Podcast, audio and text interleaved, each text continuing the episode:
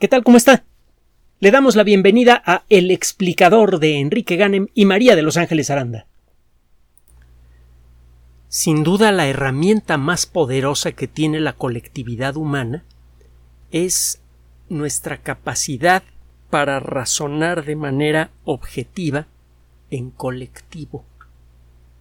En pocas palabras, el pensamiento científico.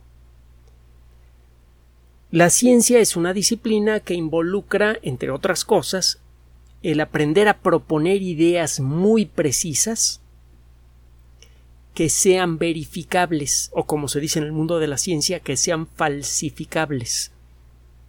Cuando usted eh, escucha que un científico dice, mira, esta teoría está bien presentada porque es falsificable, lo que está diciendo es, mira, esta idea propone mecanismos de verificación que permiten determinar si es verdadera o falsa. A eso se refiere.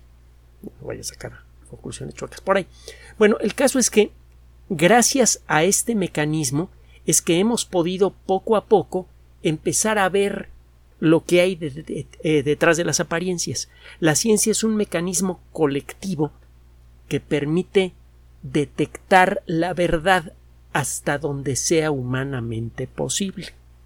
Conste que estoy hablando de verdad con minúsculas, no con mayúsculas. La verdad total del universo y todas las cosas, quién sabe si alguna vez será accesible al intelecto humano, y en cualquier caso falta un buen rato para llegar a ella. Pero el caso es que cada vez que nos enfrentamos a algún, a algún eh, fenómeno, alguna circunstancia en nuestras vidas, si somos serios y realmente queremos averiguar qué tan sólida es una idea, el mejor mecanismo que tenemos es el pensamiento científico. Y bueno, pues cuando lo aplica en, ciertos entornos, por ejemplo, cuando se discute sobre cuestiones de política, religión, deportes o ese tipo de cosas, el utilizar el pensamiento científico racional por alguna extraña razón es la mejor manera de hacer que algunas personas se vuelvan completamente irracionales y violentas. Quizá porque a nadie le gusta que le echen eh, por tierra sus ideas favoritas, pero bueno. Eh, a estas alturas usted probablemente ya sabe y ya tendrá la preocupación, que sería perfectamente natural, eh, de los casos de hepatitis severa en niños que han sido reportados primero en el Reino Unido, pero comienzan a ser reportados en otros lugares del mundo. Estos casos son afortunadamente muy raros, pero son preocupantes porque son muy severos. Hasta el momento de preparar el material para esta cápsula se habían reportado 11 muertes. Varios niños han requerido trasplante de, de hígado, que es un procedimiento realmente extremo. El, trasplante, cualquier trasplante es desde luego un procedimiento eh, muy intenso. Pero el trasplante de hígado es especialmente eh, difícil, igual que el de riñones, por el tipo de trabajo que hay que hacer para realizar el, el trasplante mismo. Bueno, el caso es que eh, esta hepatitis severa tiene muy preocupados a los, a los padres de familia con justicia, quieren saber cuál es su causa, y uno de los, uh, uno de los aspectos de nuestra naturaleza, que es perfectamente entendible, es que queremos respuestas rápidas y precisas, sobre todo cuando se trata de la salud de la gente que, que queremos. Queremos estar, eh, queremos saber en dónde pisamos si hay algo que produce verdadera inquietud, y hay estudios de esto, otro día se los, los platicamos con mucho gusto, es la incertidumbre, la incertidumbre financiera, la incertidumbre social, la incertidumbre laboral, la incertidumbre en la salud. Cualquiera de estas y otras circunstancias genera verdadera angustia, una angustia duradera y hay mucha gente que empieza a experimentarla como consecuencia de las escasas pero preocupantes noticias que llegan ahora de Europa, de Asia y de distintos puntos del continente americano. Estamos ante una nueva pandemia que afecta a los niños y que pone inmediatamente su vida en peligro? Vamos a ver. Si usted busca en Internet, va a encontrar toda clase de, ah, comentarios y eh, sugerencias y aseveraciones con respecto a esta enfermedad. Eh, ya sabe usted que en el Internet usted encuentra de todo y el aprender a distinguir lo bueno de lo malo es especialmente difícil. En una de las novelas que hemos mencionado con frecuencia es una novela eh, juguetona que parece estar compuesta de fábulas para niños cuando las lee usted con cuidado se da cuenta que no son para niños o no, son nada más para niños. Esta novela se llama La Siberiada con B labial de Stanislav Lem. Eh, una de las historias habla del pirata Fogg. Este pirata no atesoraba eh, dinero o joyas, sino información. Tenía mil ojos que miraban en todas direcciones y eh, cada vez que atrapaba una nave, sacaba a todos los tripulantes y les exprimía toda la información que tenía. Y era implacable. Y a los protagonistas de, eh, esta eh, novela se les ocurre utilizar una, una idea en el mundo de, de la mecánica cuántica que se llama el demonio de Maxwell. Otro día platicaremos del demonio de Maxwell. El demonio de Maxwell puede ser utilizado para generar información. Para no meternos en demasiados detalles. Y lo que hacen es crear una maquinita que empieza a imprimir hechos. La mayoría de ellos inventados. Pero entre toda la montaña interminable de hechos, hay de vez en cuando algún dato que es realmente valioso entre esos datos infinitos que son generados al azar por este demonio de Maxwell se encuentra el secreto de la unión de la mecánica cuántica con la relatividad, la verdadera causa del origen del universo y todos los grandes secretos del cosmos. Y total que el pirata atrapa a estos, a estos dos constructores, a estos dos eh, organismos cibernéticos, son robots inteligentes que se dedican a viajar por el universo para hacer el bien. Y, eh, son atrapados por el pirata Fogg y le ofrecen esta máquina que genera conocimiento infinito, que genera datos infinitos. Y eh, le entregan la máquina al pirata y al poco tiempo el pirata está nadando en información. Sus miles de ojos, cada uno de ellos está viendo un tramo diferente de la tira de papel que está sacando a gran velocidad esta maquinita y se está enterando de toda clase de hechos que son absolutamente inútiles o completamente inventados. Y el pirata se queda congelado para siempre, esperando ver cuándo sale algo de verdadero valor.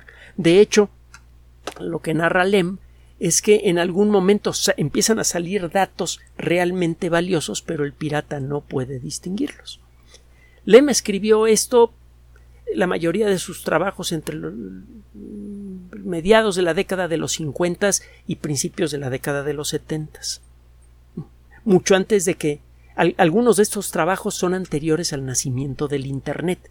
El Internet comenzó a tomar forma por allá de 1969. Es un año en el que ocurrieron grandes cosas. La llegada a la Luna, la invención del sistema operativo Unix, el desarrollo de las comunicaciones eh, entre computadoras y el desarrollo del Internet.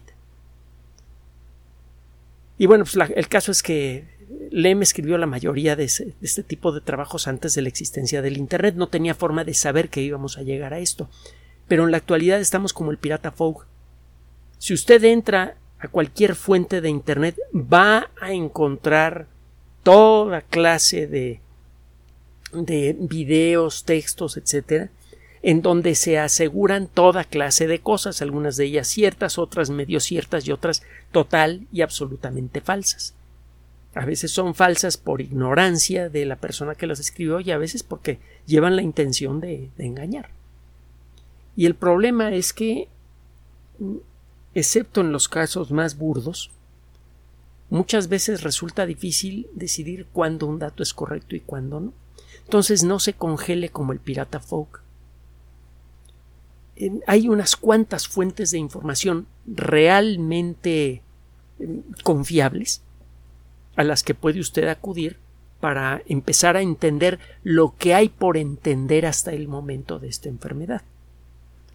A ver, empecemos por lo que es una hepatitis. Una hepatitis es una inflamación del hígado.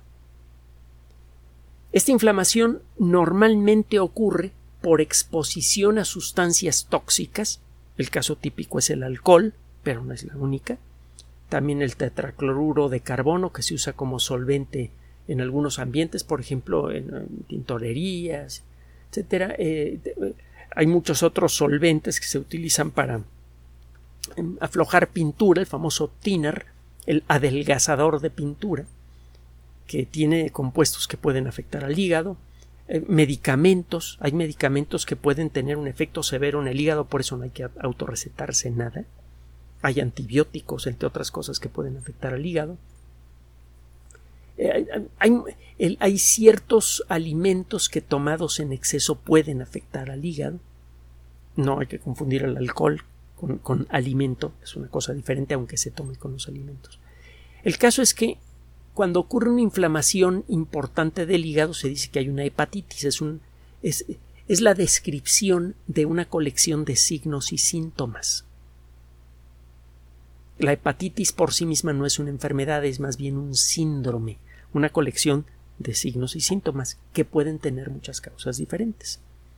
Entre otras cosas, las personas que tienen este tipo de eh, alguna forma de hepatitis eh, se sienten débiles, eh, los globos oculares se ponen amarillos, a veces la cara también, cuando sudan mucho en la noche pueden manchar de amarillo las, las sábanas, la orina se vuelve oscura,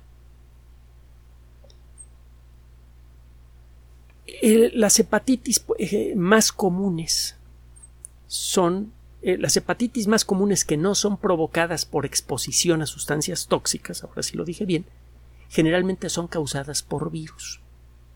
Los virus son agentes infecciosos más pequeños que un ser vivo. Hay uno que otro eh, biólogo fanfarrón que dice que los virus sí están vivos y se inventan una serie de explicaciones todas torcidas que a veces no los convencen ni a ellos mismos. Un ser vivo tiene en su interior una serie de reacciones químicas escandalosamente compleja que nunca se detiene. A esa colección de reacciones químicas le llamamos genéricamente metabolismo. Usted puede detener el metabolismo de un organismo con la sustancia apropiada, es lo que hacen los antibióticos, por ejemplo. Afectan más el metabolismo de las bacterias que el metabolismo de nuestras células. Primero se mueven las, mueren las bacterias antes que nuestras células, idealmente. Hay antibióticos que sí son muy buenos. La penicilina, por ejemplo, es casi atóxica en seres humanos cuando no produce reacciones alérgicas. El problema es que hay muchas bacterias que ya son resistentes. Pero bueno, el caso es que para ser llamado vivo un organismo, una estructura, debe tener metabolismo, entre otras cosas. Los virus no tienen metabolismo, lo hemos explicado en muchas ocasiones. Son como pequeñas jeringas microscópicas naturales rellenas de algún ácido nucleico. Las sustancias que pertenecen a la familia de los ácidos nucleicos son capaces de grabar información molecular que controla el comportamiento de una célula. El ácido nucleico más conocido es el ADN, que es el que está en el núcleo de las células y es el que controla todas la producción de todas las proteínas de la célula. Y como las proteínas realizan prácticamente todas las funciones celulares, indirectamente el núcleo controla todo lo que pasa en la célula, o lo hace a través de las proteínas. Bueno, un virus es una bolita de proteína que puede tener forma caprichosa, hay unos que son icosaedros, prácticamente perfectos. Hay otros que se ven como eh, bolas de gelatina. Hay otros que se ven como bichos extraterrestres. Busque usted al, bacteriófago. Busque usted en la Wikipedia bacteriófago T4 y, verá a, un virus con forma realmente extraña. El caso es que estas estructuras de proteínas son huecas y en su interior tienen algo de ácido nucleico. cuando el virus logra por accidente, porque el virus no nada, no se mueve, no está vivo. Cuando por accidente un virus choca contra una célula susceptible, acaba pegándose a alguna de las innumerables proteínas que hay en la membrana de, de una célula viva. La superficie de una célula viva se parece un poco a las galletas con chispas de chocolate. Las chispas de chocolate son proteínas que realizan funciones cruciales para la célula. Una célula, imagínese una célula del tamaño de la Ciudad de México, pero en tres dimensiones, y que en la superficie tiene bolitas que son pues, del tamaño de este escritorio, algunas un poco más grandes, otras un poco más pequeñas. Esas son las proteínas de membrana. Los virus tienen sus propias proteínas y a veces el patrón de cargas, esto es completamente accidental, el patrón de cargas que hay en la superficie de alguna de las proteínas del virus resulta ser complementario con el patrón de cargas eléctricas que hay en la superficie de alguna molécula que está en la membrana de una célula. Cuando esto pasa, el virus se queda pegado allí. Y entonces se inicia un proceso mecánico, automático, que acaba haciendo que el material genético del virus entre en la célula, ese material genético lleve información que le dice a la célula cómo ponerse a fabricar copias del virus. La célula se llena de copias del virus, revienta, los virus salen volando por allí y acaban afectando otras células. Cuando este proceso es muy efectivo, pueden destruir a un ser vivo en 3-4 días. Eso es lo que hace el ébola, por ejemplo. La, variante más, más, agresiva de ébola puede eh, tener un resultado fatal en 4 días después, 4 o 5 días después de haberse iniciado la, la parte obvia de la infección. Bueno, los virus entonces no están vivos. Los virus que normalmente producen hepatitis son de muy fácil contagio, la hepatitis A. Si usted come este, algún alimento que se haya contaminado, aunque sea con cantidades diminutas, invisibles, de eh, polvo que viene de uh, heces fecales de una persona enferma, ese polvo puede tener un poquito de virus, de hepatitis. Usted come esa comida, eso pasa en ambientes en donde no hay mucha higiene, por ejemplo en puestos callejeros, y se le viene la enfermedad, a lo mejor está usted un mes tirado en la cama, eh, con una comida especial, si se levanta inmediatamente se siente débil, etcétera, etcétera. Es algo muy común. Eh, digo, cada vez es menos común, pero eh, es, algo relativamente común.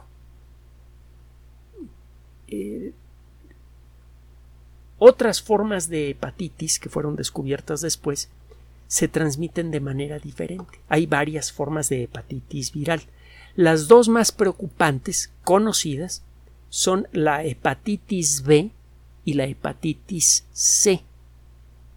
No vamos a, meternos en demasiados detalles, pero eh, la hepatitis B de vez en cuando produce una falla hepática fulminante.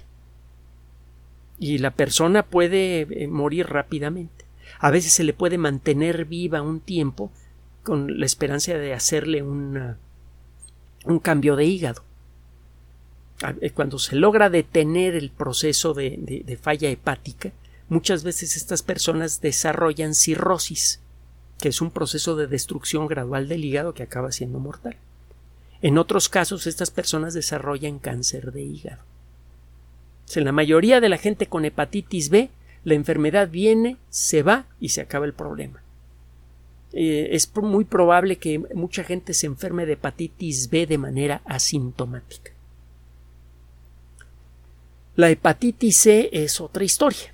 La hepatitis C muchas veces produce una enfermedad ligera al principio, uno ni cuenta se da, o es una molestia menor. En algunos casos se desarrolla una hepatitis más formal, eh, con eh, los ojos amarillos, con debilidad, etcétera, etcétera. La enfermedad parece irse, parece eh, desaparecer, y años después se empieza a desarrollar cirrosis o cáncer. Y la gente muere. Y hay mucha gente que, que dice, bueno, pues es que yo no he, no he bebido, he tenido cuidado de no exponerme a sustancias peligrosas porque un diagnóstico de cirrosis. Muchas veces es por hepatitis C. No sabemos cómo se contagia la hepatitis B y la hepatitis C. Sabemos un poquito. Se contagian, por ejemplo, por transfusiones de sangre. No es claro si se puede transmitir sexualmente la hepatitis B o la hepatitis C. Se sospecha que sí en ciertas circunstancias. Pero la realidad es que no se tiene bien claro cuál es el mecanismo de transmisión de las hepatitis. La hepatitis B probablemente sí se transmite eh, como la hepatitis A, ya se lo describí. La hepatitis C parece que no, sino que tiene que ser de una manera más directa. La hepatitis C se ha vuelto un, problema grave porque la, la, mayoría de las personas que tienen hepatitis C acaban desarrollando un problema del hígado tarde o temprano, que los lleva a una cirrosis o a un cáncer y en ambos casos, si no se interviene con un trasplante de hígado, el resultado pues, es fatal. En eh, Europa, hace algunos años, la hepatitis C ya estaba matando más gente que el SIDA. Eh, vuelvo a insistir, no se sabe exactamente cuál es el mecanismo de transferencia de la hepatitis C. Eh, se cree, bueno, se sabe desde luego que es por eh, transfusiones de sangre con sangre infectada. Se cree que en ciertas circunstancias puede ocurrir transferencia por en relaciones sexuales desprotegidas. Eh, eh, hay, evidencia razonable que sugiere que los tatuajes pueden llegar a, con agujas infectadas, pueden llegar a producir hepatitis C. Eso sí, se tiene más o menos claro. No se sabe claramente si el, por ejemplo, eh, no sé si habrá gente que realice esto de manera frecuente, pero el intercambiar cepillos de dientes y ese tipo de cosas, eh, se cree que en algunos casos sí podría llegar a, producir eh, transmisión de hepatitis C. Le cuento todo esto porque hasta hace poco la hepatitis B y la hepatitis C eran las formas de hepatitis que más preocupaban a la comunidad médica. Para la hepatitis B hay una vacuna bastante efectiva y para la hepatitis C hay un tratamiento bastante efectivo pero asquerosamente costoso. Cuesta la última vez que lo vi como 10 mil dólares. Usted sus cuentas y no, no siempre funciona la primera vez tiene que tomar un tratamiento y si no funciona volverlo a tomar. Y cruce los dedos para que funcione la segunda vez. Bueno,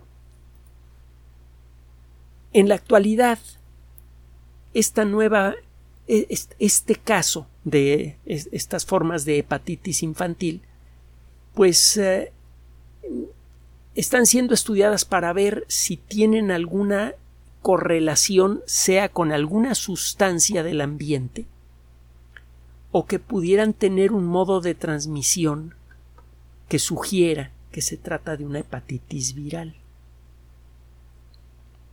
Hay por allí fuentes de información que aseguran a rajatabla o cuando menos dejan entrever, pero de una manera muy convincente, que probablemente los animales domésticos, en particular los perros, son los responsables de llevarle la, hepatitis, eh, la nueva forma de hepatitis a los niños. Es aquí en donde necesitamos ustedes y nosotros sentarnos con calma a ver cuáles son los datos y a aprender a no sacar conclusiones con rapidez. Ahí le va la historia, esta es la mera papa de, esta cápsula. El Departamento de Salud del Reino Unido, en, que es en donde se declaró la enfermedad por primera vez, tiene un sistema de salud muy efectivo, eh, por eso lo detectaron rápidamente, encontraron que el 70% de los pacientes, es decir, 64 de los 92 pacientes eh, para los cuales había datos suficientes tenía, pertenecían a familias que tienen perros o habían tenido contacto con otros perros. Es decir, casi tres cuartas partes de los pacientes cuyos datos pudieron ser eh, seguidos con detalle tienen perro en la familia o están en contacto con el perro de algún familiar, de algún amigo, etcétera, etcétera. Ah, pues eso suena a que los perros son eh, grandes sospechosos en este, en este problema. Sí, pero el 33% de los hogares en el Reino Unido tienen perro. Y muchos niños que viven en hogares en donde no hay perro tienen contacto con perros cuando visitan a sus amigos.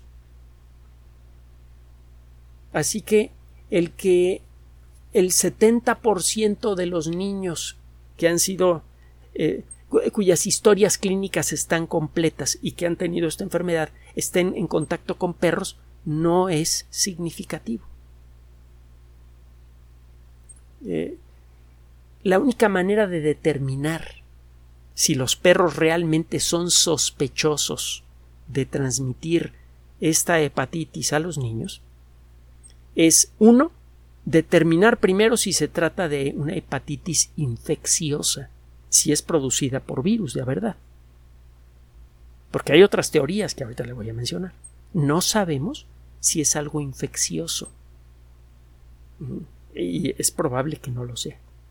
Eso es la primera pregunta que tendremos que responder para decidir si los perros son sospechosos o no. La segunda pregunta que tendríamos que responder, y es mucho más difícil de responder, es ver hasta qué punto eh, los niños no afectados por esta enfermedad tienen un porcentaje de exposición a los perros menor.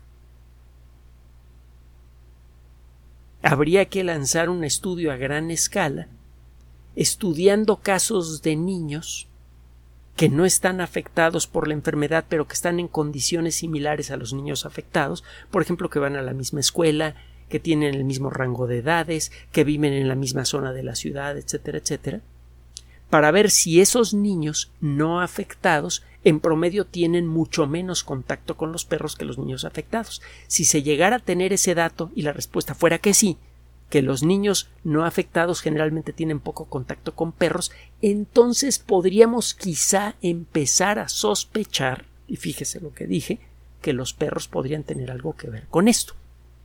Pero no sabemos si se trata de una enfermedad contagiosa, primero que nada, y segundo, no tenemos la respuesta a esto que le acabo de plantear. Hay que tener mucho cuidado en el mundo de la ciencia cuando encuentra usted una correlación entre dos datos. Si tiene usted dos datos diferentes y resulta que cuando uno sube el otro sube, dice usted que los datos están correlacionados. El hecho de que estén correlacionados no significa que exista una cadena de causa y efecto. Hay varias páginas en Internet de expertos en estadística que ilustran esto con ejemplos en la práctica. Hay una que se llama tylervigen.com, Tyler con Y y la segunda I es I latina, tylervigen con V.com, en, en, la que lanzan una, los eh, editores de la página lanzan una serie de proyectos para buscar correlaciones que no tienen entre dos tipos de datos en donde se encuentran correlaciones, pero claramente los datos no están relacionados. Por ejemplo, una de, los datos, eh, de las correlaciones interesantes que aparecen aquí, eh, dice que el número de personas que se ahogan al caer en una piscina está correlacionado con el número de películas en las que aparece Nicolas Gage. Obviamente, una cosa no tiene que ver con la otra, por favor. Sin embargo, si usted busca los datos, verá que cuando uno de los números sube, el otro sube también. Estas coincidencias son muy comunes. Aquí hay otra gráfica. En el, eh, la primera es el consumo per cápita de queso en los Estados Unidos.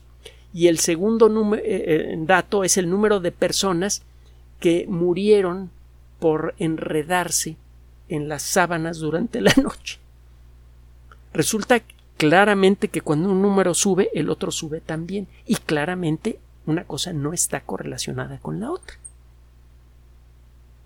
Entonces, el hecho de que una fracción importante de los niños que han desarrollado hepatitis, eh, este nuevo tipo de hepatitis, tenga perro o esté en contacto con perros no significa. Absolutamente nada. Eh, ¿Qué es lo que se ha hecho hasta el momento para tratar de determinar cuál es la causa de esta enfermedad? Bueno, se ha buscado en la sangre de estos niños la presencia de algún virus desconocido o de algún virus conocido que haya mutado. En el 72% de los niños afectados por la enfermedad se ha encontrado un adenovirus. Los adenovirus forman un grupo muy grande que tiene generalmente un efecto muy ligero en, nuestra salud, puede llegar a producir catarritos y ese tipo de cosas. Eh, otro día platicamos de los adenovirus porque en algunos casos algunos adenovirus podrían estar relacionados con problemas de salud crónicos como la obesidad.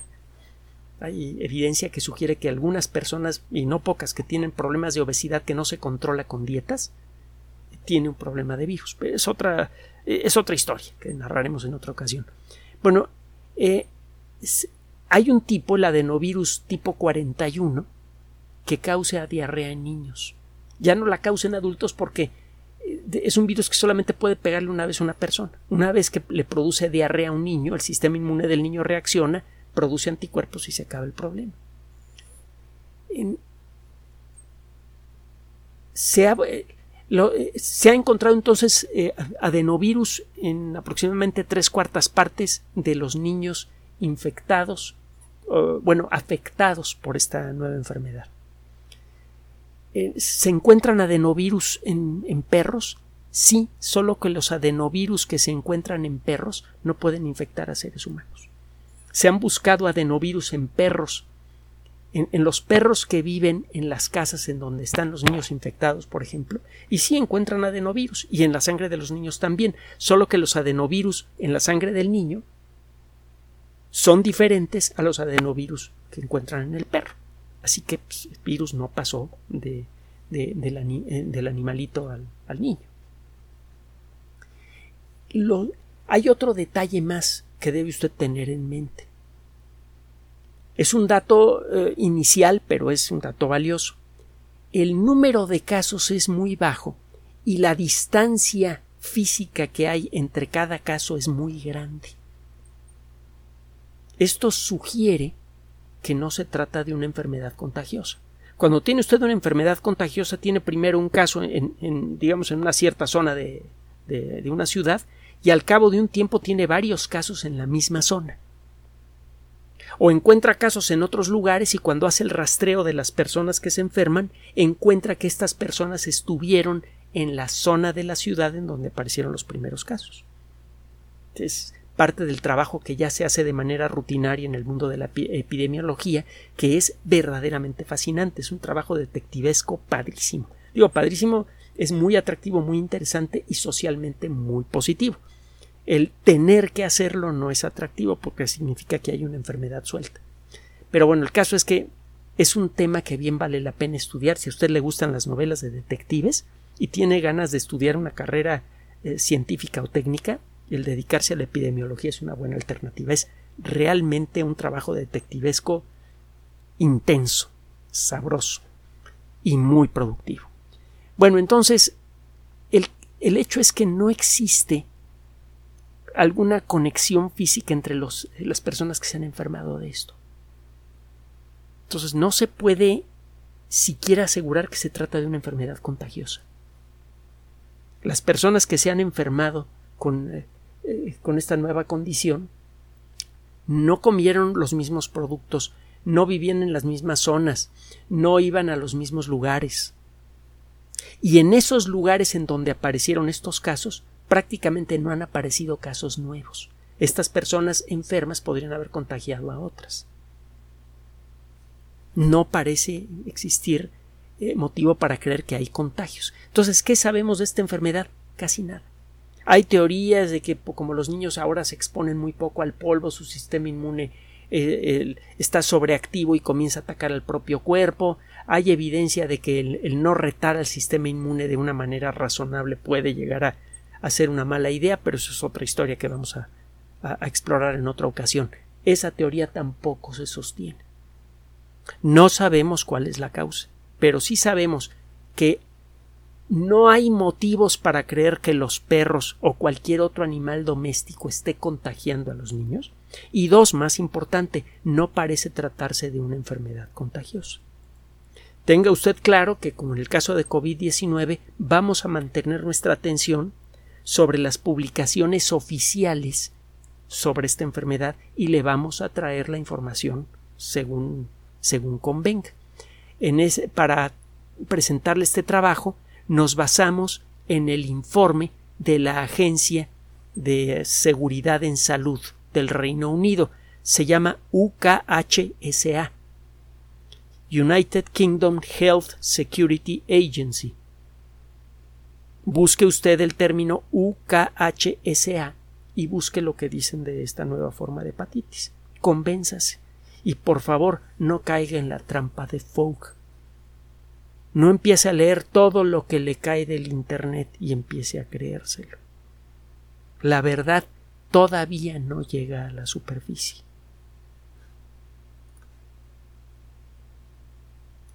Gracias por su atención.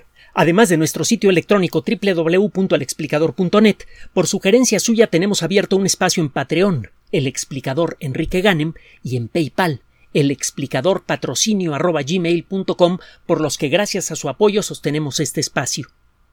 Puede usted descargar gratuitamente estos audios en formato MP3 en Spotify y en iTunes como El Explicador sitio oficial y en SoundCloud como El Explicador y con formato de video en YouTube en El Explicador sitio oficial. Recuerde nuestras redes sociales de siempre, Twitter Enrique-Ganem y en Facebook Enrique Ganem sitio oficial, el explicador y los grupos que usted ya conoce.